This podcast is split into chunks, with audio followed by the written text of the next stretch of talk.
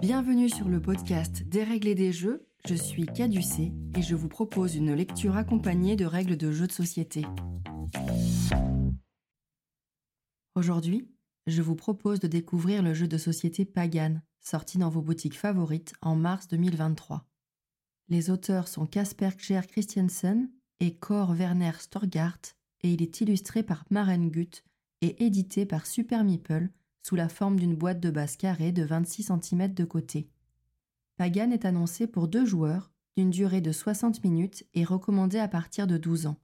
Il est commercialisé au prix d'environ 35 euros. Au moment où j'enregistre cet épisode, Pagan est en rupture dans la plupart des boutiques et devrait être de nouveau disponible en octobre 2023. Les mécaniques du jeu. Pagan est un jeu asymétrique et compétitif pour deux joueurs, se basant sur des mécaniques de sélection de cartes, de placement d'ouvriers et de déduction. L'un incarne une sorcière, l'autre un chasseur de sorcières. Chaque joueur doit remplir son propre objectif avant son adversaire. Même si le matériel et les actions de jeu sont asymétriques, la structure globale d'un tour respecte un schéma sensiblement identique entre les deux joueurs. La thématique la règle nous raconte À Monsieur Biggs, maire de Roanoke. J'ai pris note de votre inquiétude concernant la présence d'une sorcière dans votre village et accepte la lourde tâche que vous me confiez. Si, comme vous me l'écrivez, vous pensez qu'elle se cache parmi les villageois que vous soupçonnez, je recommande de les soumettre aux voies de la justice. Dans ce genre de situation, des dommages collatéraux peuvent survenir. Malgré tout, je vous assure sur mon honneur que tout sera fait pour épargner les âmes innocentes dans la mesure du possible. Je ne m'explique pas la présence d'une sorcière aussi puissante à Roanoke. Quoi qu'il en soit, ces jours sont maintenant comptés. Je gage que vous me confierez toutes les ressources à votre disposition afin que je puisse accomplir cette mission. Bien sincèrement, Samuel Gros, chasseur de sorcières, Anno Domini 1587, le 20e du mois d'août. Pagan vous fait voyager au cœur d'un mystère historique irrésolu. En 1587, des colons britanniques tentent de s'établir sur l'île de Roanoke, située au large de la Caroline du Nord. Après plusieurs expéditions menées sur ces terres, le gouverneur John White revient à Roanoke avec du ravitaillement en 1590 pour trouver la colonie vidée de ses habitants. Tout est à l'abandon, sans explication évidente. Sur un arbre, l'inscription Croatoan a été gravée. Les colons ne seront jamais retrouvés. De là, de nombreuses hypothèses ont été avancées, alimentant la culture populaire et laissant place à des spéculations plus ou moins ésotériques. Si le jeu simule un duel entre une sorcière et un chasseur de sorcières, avec effectivement des dégâts collatéraux au sein des villageois, l'auteur tient à signaler que ce jeu ne saurait faire l'apologie de la violence envers autrui, qu'il s'agisse d'un villageois d'une sorcière ou d'un animal. Il s'agit d'une œuvre de fiction qui en aucun cas ne vise à porter préjudice à une quelconque personnalité historique, religion ou ethnie. Le matériel. Dans la boîte de Pagan, vous trouverez du matériel partagé par les deux joueurs, du matériel pour le chasseur et du matériel pour la sorcière concernant le matériel partagé par les joueurs sur la zone de jeu commune. Un plateau village, constitué de trois parties et comportant, une fois mis en place, neuf emplacements pour des cartes.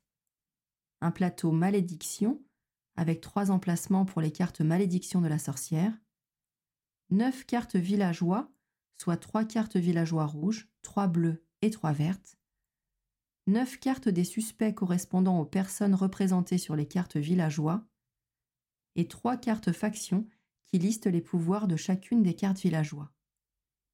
Vous trouverez également deux aides de jeu synthétisant le déroulement d'un tour de jeu, ainsi que la signification des icônes utilisées, et deux cartes scénario qui vous proposent de petites modifications de règles à utiliser lorsque vous serez familiarisé avec Pagan. Concernant le matériel du chasseur, un plateau chasseur, constitué de deux parties, l'une avec six emplacements de cartes l'autre avec la liste des actions réalisables par le chasseur. 50 cartes au verso jaune, avec une silhouette de chasseur chapeauté. Ces cartes peuvent être de quatre types différents. Des cartes événements, portant le symbole d'un corps de chasse, des cartes alliées, avec le symbole de mains qui se tiennent, des cartes lieux, avec un symbole de pancarte, et des cartes enquête, avec une petite loupe. Il y a également des jetons exclusivement destinés aux joueurs chasseurs. 30 jetons ronds et rouges avec une empreinte de pas. Ce sont les jetons indices. 9 jetons carrés rouges avec une chaussure. Ce sont les jetons preuves. Et 3 pions d'action avec un symbole de chapeau. Enfin, une roue d'influence dans les tons de rouge, graduée de 0 à 20 et permettant de marquer les gains ou les dépenses d'influence. L'influence dans Pagan est symbolisée par un pictogramme qui ressemble à un œil dont l'iris formerait une spirale. Concernant le matériel de la sorcière, un plateau sorcière en deux parties, l'une avec six emplacements de cartes et l'autre comportant la liste des actions possibles pour la sorcière. 50 cartes au verso vert avec une silhouette de sorcière capée. Ces cartes peuvent être de quatre types différents.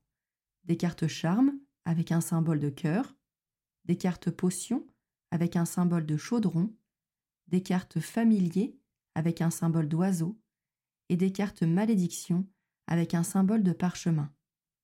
Il y a également des jetons exclusivement destinés à la sorcière, 30 jetons ronds violets avec un serpent en point d'interrogation. Ce sont les jetons secrets. 20 jetons carrés violets avec une main. Ce sont les jetons faveur. Deux pions d'action standard ronds avec une empreinte de patte d'oiseau un pion d'action de familier rond avec un symbole d'oiseau. Et enfin, une roue d'influence dans les tons de vert, graduée de 0 à 20, permettant de marquer les gains ou les dépenses d'influence. La règle du jeu est bien construite, vous proposant un aperçu de l'ensemble du matériel et les explications concernant les actions possibles par le chasseur ou la sorcière sont distinguées par un fond de couleurs différents. Vous y trouverez également un exemple détaillé de tour de jeu. Prenons un peu de temps pour observer et comprendre les différentes cartes du jeu, car ce sont les éléments principaux qu'il vous faudra maîtriser. Les cartes de la sorcière et du chasseur ont une structure de base identique. Dans le coin supérieur gauche, vous trouverez le type de carte représenté par son symbole, événement, allié, lieu ou enquête pour le chasseur, et charme, potion, familier ou malédiction pour la sorcière. Dans le coin supérieur droit, le coût en influence qu'il vous faudra dépenser pour jouer cette carte. Vous découvrirez par la suite que dans Pagan, pour pouvoir jouer une carte de votre main, il vous faudra rendre visite à un villageois qui vous proposera l'action jouer ou obtenir cet effet joué via une autre carte ou un effet de plateau. En haut de la carte, son nom, au centre une illustration, dans la partie inférieure de la carte les effets déclenchés par celle-ci certains types de cartes auront un petit bandeau supplémentaire, rouge ou bleu, venant mordre sur l'illustration, en haut à gauche ou en bas à droite. Ce sont des cartes particulières et elles seront abordées plus en détail dans la partie de jeu de chaque joueur lors du déroulement de la partie. Regardez maintenant les cartes villageois, celles qui vont occuper le plateau village et qui ont un dos coloré. Elles sont au nombre de neuf et se découpent en trois factions. Tout en haut de la carte et en petits caractères, vous trouvez le nom de la faction. Juste en dessous, le nom du villageois, et à gauche de ce nom, le symbole associé à la faction de ce villageois. Au centre, une illustration. Dans sa partie inférieure, le pouvoir du villageois. Ce pouvoir sera résolu lorsqu'un des joueurs placera un pion action sur cette carte. En haut à gauche du bandeau d'action, vous pouvez remarquer une petite icône avec une mini carte de faction et un ou deux jetons posés à côté. Ce symbole indique le nombre de jetons que le joueur pourra placer sur le ou les villageois de la couleur indiquée lorsque vous rendrez visite à ce villageois. Au cours du jeu, les villageois présents sur le plateau village pourront être disponibles, occupés ou éliminés. Les cartes suspects reprennent les illustrations de chacun des villageois, puisque parmi eux se cache la sorcière. Ces neuf cartes suspects ont un dos grisé identique.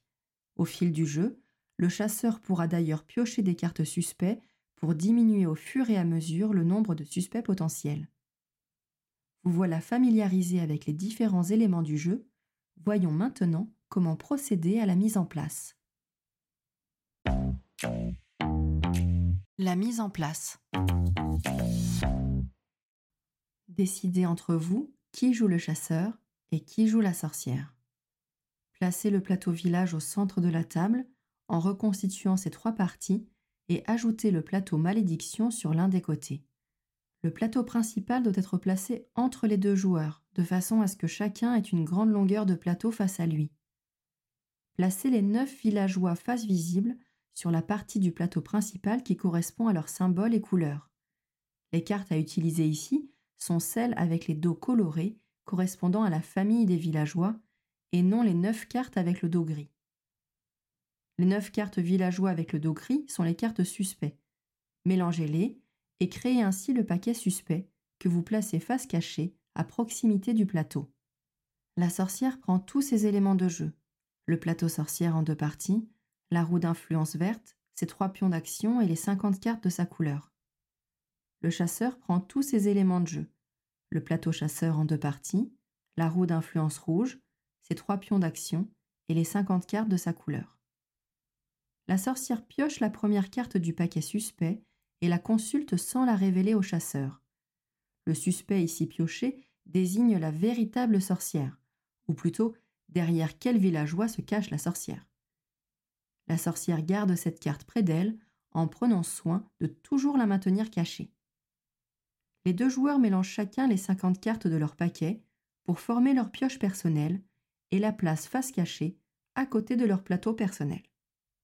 Les jetons restants, c'est-à-dire les jetons indices et preuves pour le chasseur, et les jetons secrets et faveurs pour la sorcière, sont placés dans une réserve à portée de main de chaque joueur.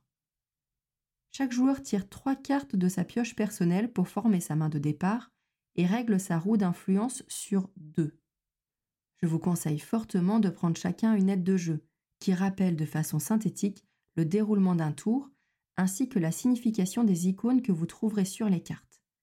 L'appropriation de ces icônes est ce qui m'a posé le plus de difficultés lors de la découverte de Pagan, et l'aide de jeu permet vraiment de limiter cette contrainte. Vous voilà prêt à commencer la partie. Le déroulement de la partie. Une partie de Pagan se joue en plusieurs tours. La sorcière et le chasseur jouant l'un après l'autre, chacun cherchant à atteindre son objectif personnel. Chaque tour se divise en deux phases, une phase d'entretien, puis une phase d'action. La structure des tours est sensiblement la même pour les deux joueurs, mais les actions possibles au cours de chaque tour vont être différentes pour la sorcière et pour le chasseur. Je vais commencer par vous présenter la structure globale d'un tour, qui vous semblera probablement obscure initialement, puis rentrer dans les détails pour chaque personnage, chasseur, puis sorcière. Voici donc la structure globale d'un tour de jeu dans Pagan les joueurs jouent chacun leur tour. À votre tour, vous êtes désigné sous le terme de joueur actif. La sorcière joue en premier. Chaque tour se divise en deux phases, une phase d'entretien et une phase d'action. Utilisez la carte d'aide à votre disposition pour vous souvenir de chacune de ces étapes. Lors de la phase d'entretien, résolvez les étapes suivantes dans l'ordre. Renvoyez vos pions d'action dans votre réserve. Résolvez tous les effets notifiant au début de la phase d'entretien des cartes qui sont en jeu, résolvez les effets obligatoires qui surviennent pendant la phase d'entretien des cartes qui sont en jeu et les effets facultatifs que vous souhaitez résoudre dans l'ordre de votre choix. Le chasseur a une action qui lui est propre lors de cette phase d'entretien. Il doit dépenser autant d'influence que le coût total d'entretien de ses alliés pour les garder à ses côtés. Il lui faudra défausser tout allié pour lequel il ne pourra pas, ou ne souhaitera pas payer l'entretien. Résolvez ensuite les effets notifiant, à la fin de la phase d'entretien, des cartes qui sont en jeu. Enfin, si vous avez plus de 7 cartes en main, vous devez en défausser pour revenir à cette carte. Cette phase d'entretien est donc sensiblement identique pour les deux joueurs, en dehors de la nécessité pour le chasseur de payer le coût des alliés qu'il souhaite garder. Après la phase d'entretien vient la phase d'action. Cette phase comporte des possibilités d'action différentes en fonction du personnage que vous jouez, et seront donc abordées séparément pour que chaque joueur puisse comprendre les possibilités qui s'offrent à lui. Lors de la phase d'action, vous accomplissez trois actions en plaçant vos pions d'action sur des emplacements spécifiques et en résolvant leurs effets au fur et à mesure. Il existe deux grands types d'actions. Les actions de villageois, où vous placez un de vos pions d'action sur un villageois disponible du plateau village. Un villageois est considéré disponible s'il n'y a aucun pion d'action sur sa carte. Les actions villageois sont celles que vous allez réaliser le plus souvent. Et les actions de plateau individuel, en plaçant l'un de vos pions d'action sur un emplacement dédié de votre plateau individuel, le même emplacement pouvant être utilisé plusieurs fois, ou sur un lieu disponible. Les tours se succèdent jusqu'à ce qu'un des joueurs remporte la victoire. La sorcière gagne la partie si elle parvient à placer trois jetons faveurs sur le villageois derrière lequel elle cache son identité, puis à accomplir l'action lancer le rituel. Elle gagne également si le chasseur élimine trois villageois innocents. Le chasseur gagne la partie s'il élimine la sorcière ou s'il innocente chacun des huit autres villageois. Commençons par aborder les particularités du joueur chasseur, en commençant par la description de son deck de cartes. Il existe quatre types de cartes pour le chasseur les alliés, les lieux, les événements et les enquêtes. Les alliés et les lieux, lorsqu'ils sont joués, doivent être placés sur le plateau joueur du chasseur. Les cartes événements jouées sont résolues puis défaussées, et les cartes enquêtes seront placées devant un villageois du plateau village. Les alliés sont symbolisés en haut à gauche de leur carte par une petite poignée de main. Ils aident le chasseur tant qu'ils sont présents, mais cela va coûter de l'influence à chaque tour lors de la phase d'entretien. Le coût d'entretien d'un allié est symbolisé dans un bandeau rouge supplémentaire en dessous du symbole allié.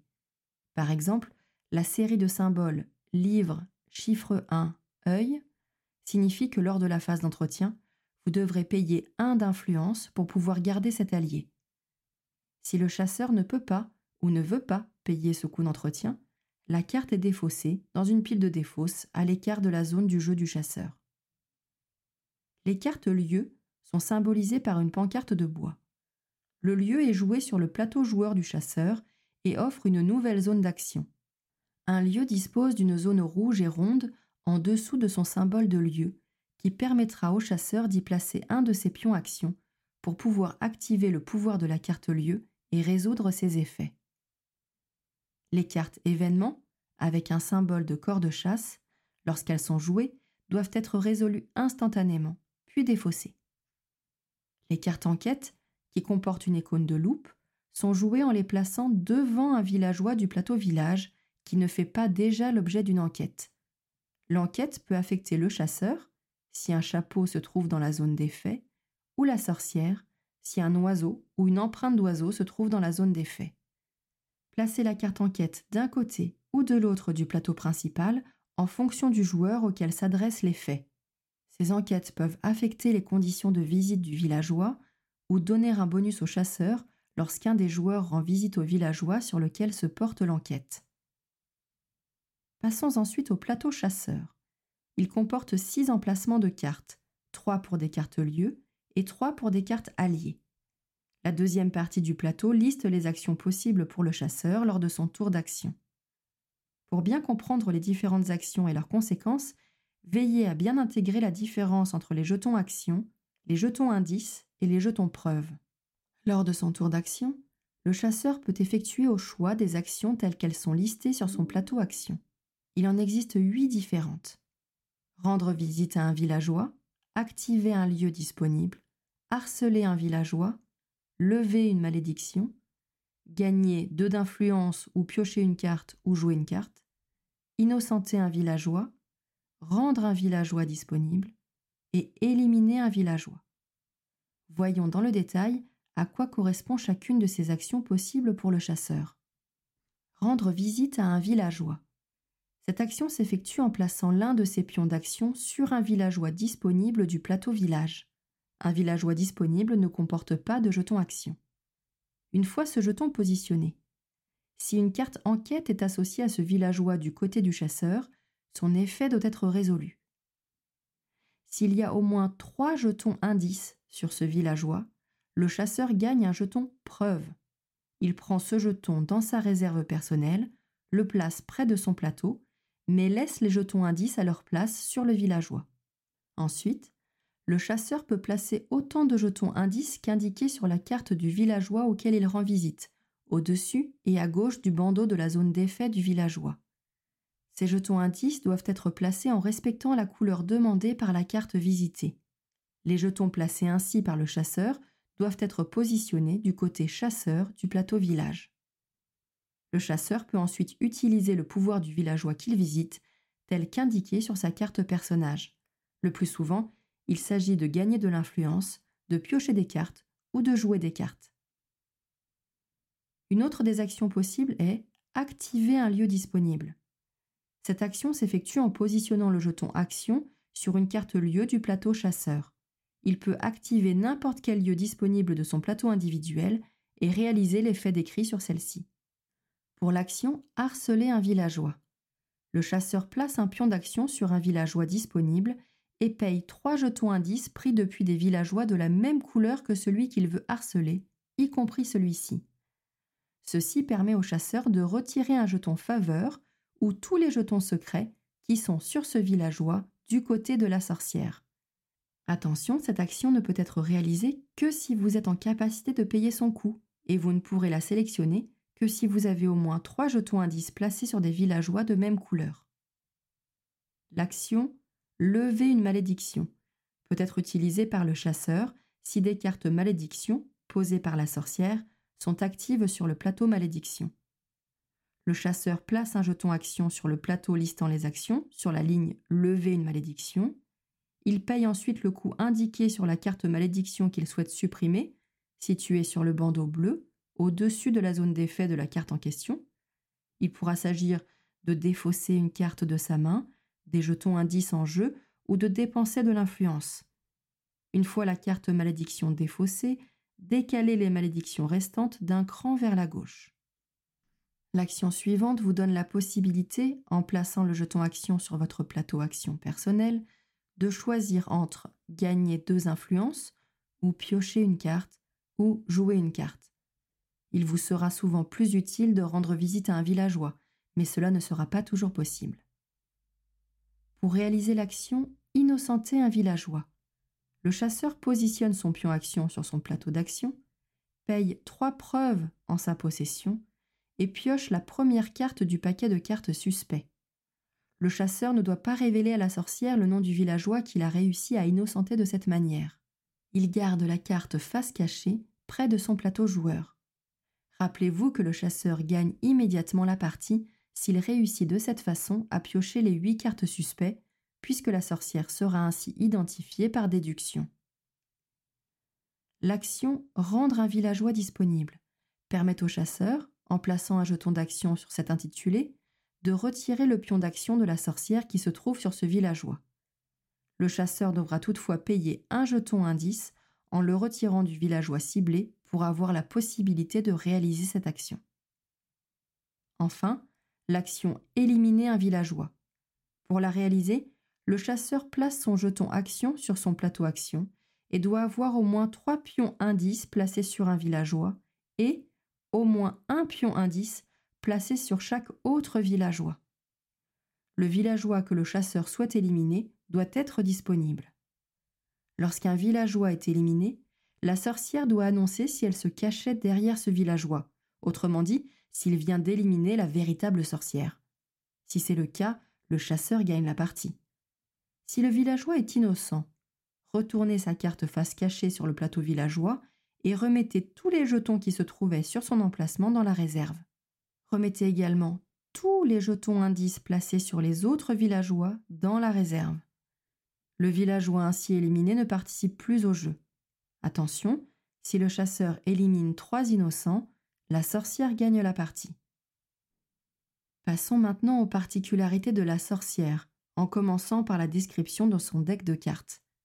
Comme pour le chasseur, il y a quatre types de cartes propres à la sorcière les potions, les familiers, les malédictions et les charmes. Les potions et les familiers seront joués sur le plateau sorcière. Les malédictions seront jouées sur le plateau malédiction, celui qui est au bout d'un des côtés du plateau villageois. Et les cartes charmes sont des équivalents de cartes événements qui sont jouées, résolues immédiatement et défaussée. Les cartes potions comportent un symbole de chaudron en haut à gauche de la carte. La sorcière peut préparer de puissantes potions. Toutefois, pour pouvoir les utiliser, il lui est nécessaire de rassembler suffisamment de jetons secrets. Ces jetons secrets seront placés sur la carte au fil du jeu, et la potion pourra être bue grâce à l'action boire une potion quand le nombre de jetons requis aura été atteint. Ce nombre de jetons secrets nécessaires figure sur un petit bandeau rouge juste en dessous du symbole potion de la carte. Les cartes familiers comportent une icône d'oiseau. Elles permettent à la sorcière de bénéficier de puissants effets lorsqu'elle est activée. Cette carte est jouée sur le plateau joueur de la sorcière et elle est activée lorsque la sorcière utilise son pion action familier, celui avec la tête d'oiseau. De plus, cet effet peut être renforcé. Ce renforcement est indiqué dans le bandeau rouge en bas de la carte et est souvent conditionné par le sacrifice de cartes ou la dépense de points d'influence. Les cartes malédiction comportent un symbole de parchemin. Les malédictions procurent de gros avantages à la sorcière ou handicapent le chasseur. Lorsqu'une malédiction est jouée, la sorcière place la carte sur l'emplacement le plus à gauche du plateau malédiction. Chaque malédiction coûte une influence supplémentaire par autre malédiction déjà en jeu, en plus de l'influence de base que coûte la carte. Ceci est rappelé sur le plateau malédiction. Lorsqu'une malédiction est lancée, elle peut être levée par le chasseur, mais uniquement si celui-ci sacrifie une action pour payer les ressources demandées. Le coût pour lever la malédiction figure sur un bandeau bleu en haut à droite du descriptif de l'effet de la carte. S'il y a déjà trois malédictions en jeu, la sorcière peut en défausser une pour remplacer une nouvelle. Et enfin, les cartes charme avec un symbole de cœur. Une carte charme comporte un effet à résoudre immédiatement, la carte étant ensuite défaussée. Passons ensuite au plateau sorcière. Il comporte six emplacements, trois destinés à accueillir des cartes familiers et trois pour des cartes potions. La deuxième partie du plateau personnel de la sorcière comporte la liste des actions possibles lors de son tour d'action. Pour bien comprendre les différentes actions et leurs conséquences, veillez à bien intégrer la différence entre vos jetons actions, deux standards et un familier, vos jetons secrets et vos jetons faveurs. À son tour d'action, la sorcière a le choix entre cinq actions parmi les suivantes, listées sur le plateau personnel de la sorcière. Rendre visite à un villageois, boire une potion, une action qui permet au choix de gagner deux influences, piocher une carte ou jouer une carte, rendre un villageois disponible ou lancer le rituel. Voyons à quoi correspond chacune de ces actions dans le détail. Rendre visite à un villageois. Cette action s'effectue en plaçant l'un de ses pions d'action sur un villageois disponible du plateau village. Un villageois disponible ne comporte pas de jeton action. Une fois ce jeton action positionné, si une carte enquête est associée à ce villageois du côté de la sorcière, son effet doit être résolu. S'il y a au moins trois jetons secrets sur ce villageois, la sorcière peut convertir trois jetons secrets en les remplaçant par un jeton faveur. Ceci peut être fait jusqu'à deux fois. Elle remet ses jetons secrets dans sa réserve et place un jeton faveur depuis sa réserve sur son côté du plateau correspondant au villageois visité. Ensuite, la sorcière peut placer autant de jetons secrets qu'indiqués sur la carte du villageois auquel elle rend visite, au-dessus et à gauche du bandeau de la zone d'effet du villageois. Ces jetons secrets doivent être placés en respectant la couleur demandée par la carte visitée. Les jetons placés ainsi par la sorcière doivent être positionnés du côté sorcière du plateau village. La sorcière peut également choisir de distribuer tout ou partie de ses jetons secrets sur ses potions en jeu sur son plateau personnel plutôt que sur des villageois. La sorcière peut ensuite utiliser le pouvoir du villageois qu'elle visite, tel qu'indiqué sur sa carte personnage.